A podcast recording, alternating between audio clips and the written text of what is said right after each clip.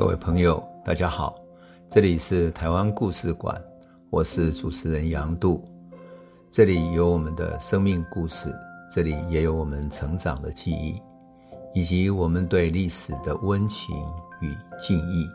欢迎您收听。各位朋友，大家好，我们继续来为你诉说鹿港反杜邦的故事。我们说，一九八零年代。是台湾经济发展之后被世界视为经济奇迹。可是这个奇迹的背后，我们付出了多大的代价？如同我们在鹿港反杜邦的故事里面，我们看到了是我们的土地受到污染，我们的河川受到污染，我们的自然环境受到污染，生产出来的这些有毒的牡蛎、鹅啊、鱼、稻米等等。环绕在我们的周遭，你可以想象我们付出多大的代价。当然，最重要的是，包括了我们的工人、我们的农民，他们生活在第一线，生活在这个环境的污染之间，那受害是多么深呢？当然，不仅仅是台湾，让鹿港感到恐惧的，还有全世界性的事件。一九八四年十二月的时候，印度发生了波帕尔事件。美国联合碳化物属下的一间公司，它设在印度坡帕尔贫民区附近有一间农药厂，它发生了氰化物的外泄。氰化物是一种毒气，瞬间死亡人数达到多少呢？两千两百五十九个人，瞬间哦，中毒而死的，瞬间即死的。而当地政府确认跟气体泄漏有关的死亡人数是多少呢？三千七百八十七个人。此外，还有大约八千人在接下来的两个礼拜里面，因为吸入这个气体丧命了；还另外有八千人，大概因为气体泄漏受到影响而死亡。你可以想见，这整个世界如何震惊这个全世界。在 Netflix 最近有上了一部影集啊，就是专门讲这个事件。这个故事在叙说一个铁路公司的工人。在发生这个事件之后，如何进行紧急疏散，来帮助当地的老百姓怎么逃离那些灾难的现场？当然是很振奋人心，就是很充满人道主义的电影。但是你可以想见，当时的一间美国跨国公司到第三世界设立农药厂，然后管理不慎，造成当地的一万多个人的死亡，多么悲惨的事情！这个事情也传到了鹿港。所以在鹿港妈祖庙前面的老百姓们，当他们谈的时候说，还有印度也有一间化学公司啊，就是这样毒气外泄，然后造成了几千个人的死亡，马上就死掉啊等等。老百姓在妈祖庙前面的茶桌这样一议论，一扩散出去，整个鹿港镇都知道了。人们还能够相信化学工厂吗？还能够相信美国的化学工厂吗？这就是一家美国化学工厂在印度干的事情啊。怎么可以让他来鹿港呢？就老百姓心里面真正的想法。更何况，我们也要看到，正如同我上一集讲的，鹿港有三百多年的古迹，其实鹿港有古老的辉煌的历史，它的直线距离跟泉州是最近的，所以清朝的时候有大量泉州的移民来这里做生意、开商铺。我们都知道，泉州是从宋朝跟元朝时期就在东亚是一个世界最大的港口。所以，他一个很深厚的一个商业文明的传统，很会做生意。那么，他们来到鹿港之后，鹿港变成一个很繁华的地区。所以在清朝时期，人们称为一府二鹿三艋舺。一府是台南，它是台湾的府城的所在；二鹿是指它是一个商业非常繁盛的地方；三艋舺是指北部的万华，那里是一个万商云集，就是北部商业在交汇的地方。你可以想见。鹿港是多么古老的城镇。那鹿港的龙山寺在一六四七年就建起来，他们是从泉州安海的龙山寺迎请观音菩萨的佛像过来的。那一开始在鹿港旧河道的旁边，古老的河道，河道流到海口去嘛，就在河道边建了一个小庙。经过几百年之后，它变成一个最古老的、最具有传统的庙宇。当然，因为纵贯线的铁路没有经过鹿港嘛，那鹿港就渐渐没落，变成一个滨海的小镇。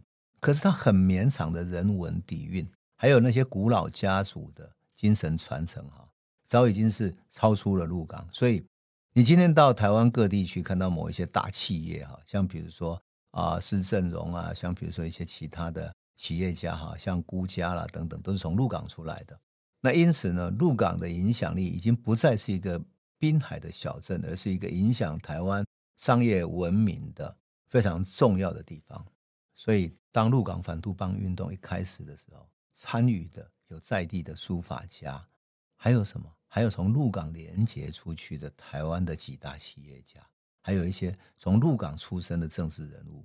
那地方上更不要讲了，在地的各学校的老师、渔民、农民，乃至于从妈祖庙旁边扩散出去有多少人？所以，反杜邦设厂联署的这种陈情书，在民间开始联署的时候。没有几天就有几万人签名了，他跟以前公害陈情，比如说像三化农药厂那种陈情，几百个人是完全不同的，那个规模立即扩大，再加上罗大佑唱的那首歌叫《鹿港小镇》，风靡全台湾嘛，所以大家对鹿港小镇有一种很特殊的感情。那些妈祖庙里上香烧香的人们，长发盈空的少女啊，然后妈祖庙里那些旁边不断改变的社会等等，都是使得人们。加入了鹿港反杜邦的行列。好，这个时候，台湾各地有志于社会运动的、政治运动的青年也都来了。我想，任何社会运动的崛起，哈，都有一个重点是什么？重点是组织、宣传还有财务这三大要素。鹿港的组织没有问题，为什么？因为在鹿港的妈祖庙里面，那些所有的民间的社团都组织起来了。而鹿港反杜邦运动的核心人物是谁？就是李栋梁。他家里啊，就像罗大佑歌里面唱的，开了一家卖着香火的小杂货店，生意兴隆，而且呢，交那些香火到天后宫去。那李栋梁长得身体壮壮的、高高的哈，然后有一种很包容的宽厚的胸襟，生性也非常豁达。他敢于承担风险，而且。有一种很憨厚的勇气。当时南区警备总部的人天天来监视他，有时候哦，他的车子一开出去，就直接派车在后面跟监。毫不避讳的讲，我当时曾经陪李栋梁为了反杜邦的关系，让我作为采访者到地方上去。他跟我交情很好啊，一见如故。那我们俩就开着车，我带他去到另外一个地方去做选民服务，因为人家发生车祸，家里需要去照顾一下。哎，我们的车子一边开，后面就一一辆车子跟着在后面尾随，尾随到那个地方，他们停在后面继续看我们进去谈事情，出来之后继续跟随。然后当我们又回到鹿港，在路边摊的那种嗯海鲜店停下来吃晚餐的时候，他也停在不远处，就明明白白的让你知道我在跟监你。可是李栋梁一肩承担，很坦荡的说没关系，那是他们的职责，他们被派下来就得这么干的。所以你就随他们去吧，也不会怎么样。你想用这种豁达的、坦然的态度来面对，那就是李栋梁的性格。当然，反杜邦的组织就像歌声里面唱的，主要是一些妈祖庙里面烧香的人们。这些信徒有一些是退休的老师、公务人员、农民、渔民等等，他们都无条件的来支持，就为了一个愿望，为子孙留一块净土。这些退休的人哈，老人家有的是时间，所以就陪着李栋梁到处去陈情抗议。我记得有一次鹿港举行大游行，宣传车上的麦克风在大声演讲，啊，李栋梁就带着人走上街头。可是街头的另一端，警备总部所有的派来的保安大队人哈，已经有几百个人出动了，形成了一条围堵线，就堵在路上，这样就不让群众通过。好，我们的群众队伍呢，打着那种。我们都知道啊，庙宇有那种传统的大鼓，咚咚咚咚咚咚咚，就我们慢慢走过去了。警察也跟着很紧张，然后把镇暴的那种队形列起来，然后震爆的有一个盾牌马上在前面排列起来了，形成了一个一个对视的场面。这时候李栋梁走在最前面，警察就把他堵在最前面了。警察就说：“你不许，你没有申请游行等等。”李栋梁说：“我只是要保护我们这块土地。”我们要在鹿港走在自己乡村的土地，坐在家乡的土地，不行吗？哎，这时候几个老人走上来了，走在李栋梁的旁边，也跟警察议论。那结果呢？有一个老人也因为排成了两排嘛，就看到一个很年轻的警察站在盾牌的后面，他就走过去跟那个年轻警察说：“哎，啊你你不是那个谁谁谁的孩子吗？”啊，那个年轻警察被派来警备队，其实也都是在地的，他一下就愣住了，说：“啊，他就被认出来了。看看起来这个阿贝跟他爸爸是很熟的，所以他也认出来，他也很不好意思说啊，阿贝阿贝这样子。”然后那个阿伯就说：“哎呀，你妈来搞完懂丢了，就说你不要挡着啦啊。”然后，然后就笑一笑这样。啊，那个警察就很不好意思低下头。然后阿伯就说：“啊，你卖懂，你卖懂。”啊，就把他的手拉开。啊，那个年轻警察也不晓得怎么办，因为碰到阿伯来跟他讲啊，所以他没有抵挡，手一松开。那一松开之后，整个游行队伍好像找了一个口子。阿伯就说：“哦，走，从这边走吧。”啊，一群人就哇啦哇啦就走过去了。于是你知道吗？整个游行队伍就这样突破了戒严时代的整个警备总部所派来的警备队的队伍，就这样被突破了。那个场面看起来真的很有趣，你知道吗？因为没有任何冲突，然后李栋梁只是去跟警察议论，你知道吗？议论的时候呢，哎，好像就很平和的就开了一个口子了。那老人家他们也不会给情治单位什么太大的什么要冲突要打啊，什么都都没有。他只是在那边议论，两边都认识的嘛，就讲来讲去的。然后呢，就这样突破了。突破完之后，游行队伍就欢欢喜喜走在街上了，高喊着“我们只有一个地球，我爱鹿港，不要杜邦”，就这样子。然后那些鹿港的子弟啊，他们其实也站在镇暴警察的中间，他们本来就不想这么干的，所以他们也就面露微笑看着他们走过去，好像也就两边就这样子微笑的就完成了这样的一场好像彼此在演出的任务一样，非常有意思。你知道，在鹿港小镇看到这种场面，你会觉得。我们平常所讲的那些政治口号，都比不得这些在地的古老小镇里面的人情。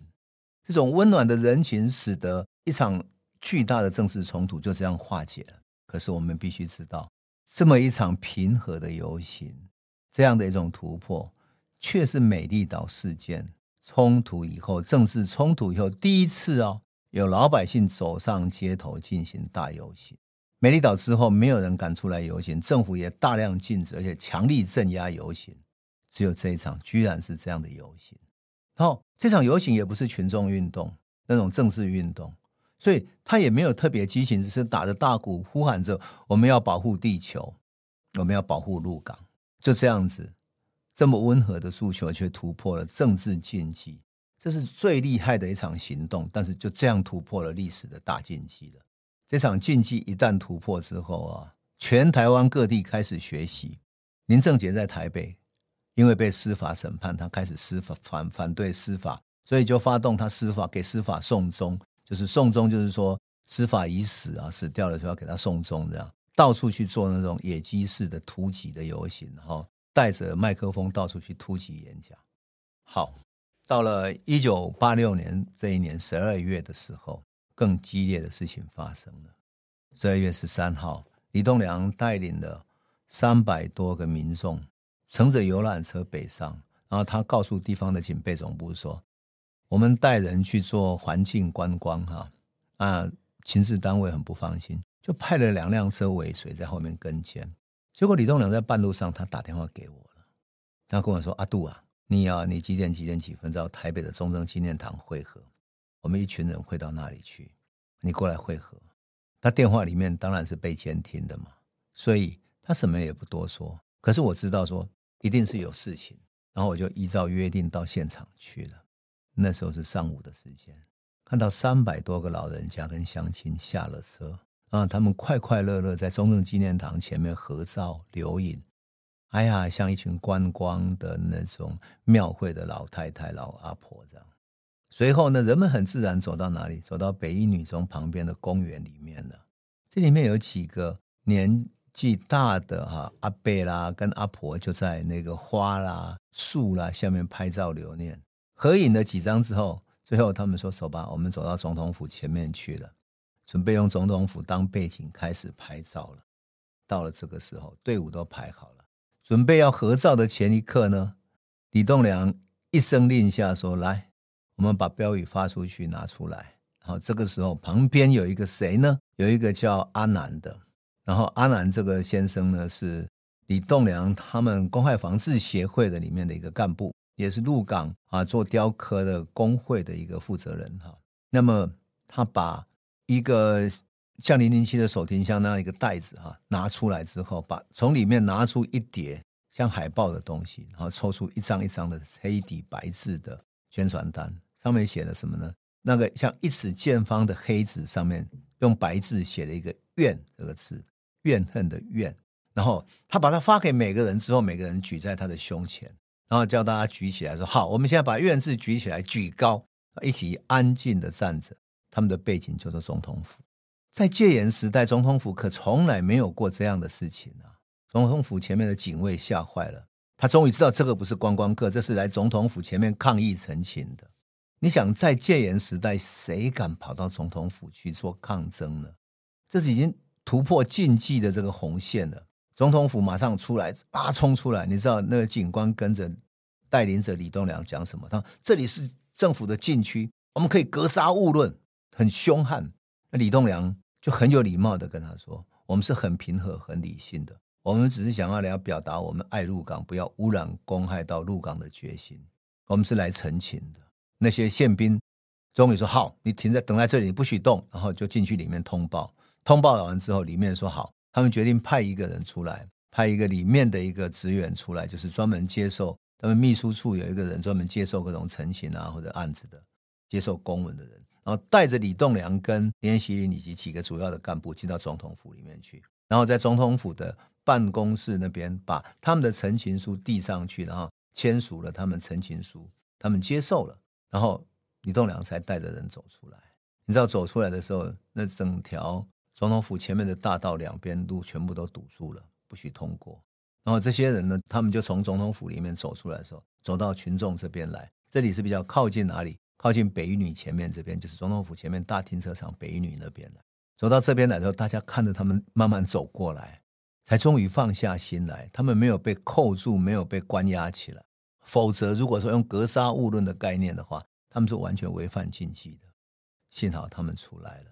出来之后，李东梁就跟大家一起拍照。大家拍照，拍照完之后，他还要求乡亲什么？他说：“我们爱护地球，所以。”我们在这里要把地上所有的烟蒂跟垃圾收拾干净，绝对不要留下任何污染，我们才能够回家。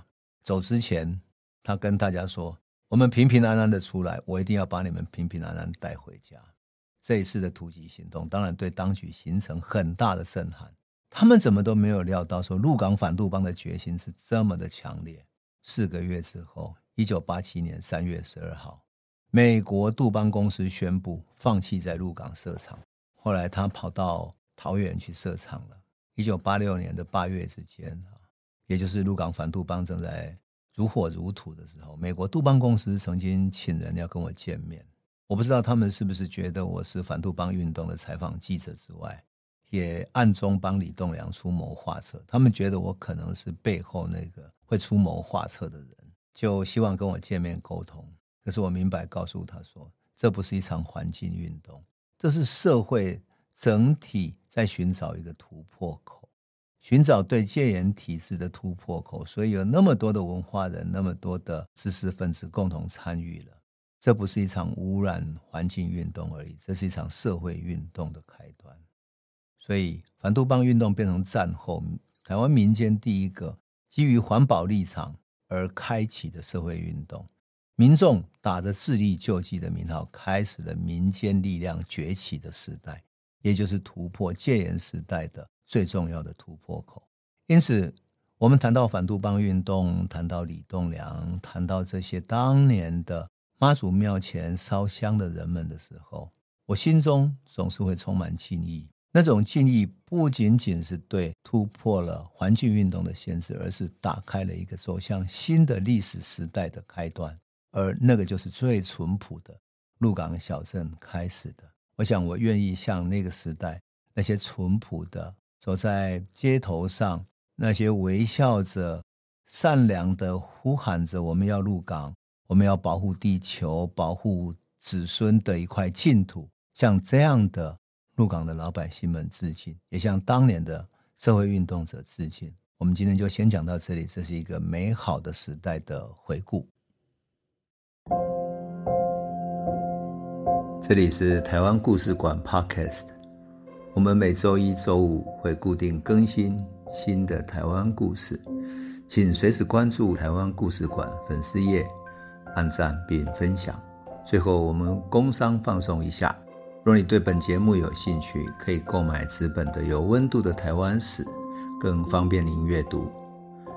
本节目由中华文化永续发展基金会制作，连震东文教基金会赞助。